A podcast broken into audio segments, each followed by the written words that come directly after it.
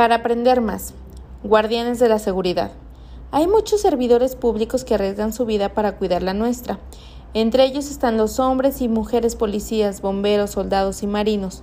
Por eso los admiramos y estamos agradecidos por su labor. El trabajo bien hecho de todas las personas cuida nuestro bienestar.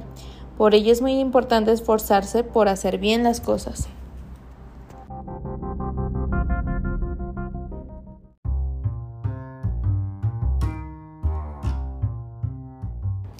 Hoy en día, con la contingencia del coronavirus, hay muchas personas que también están arriesgando su vida, como los médicos, enfermeros, personas de, limpieza, los repartidores de comida o inclusive todas las personas que trabajan en mercados o tiendas de autoservicio.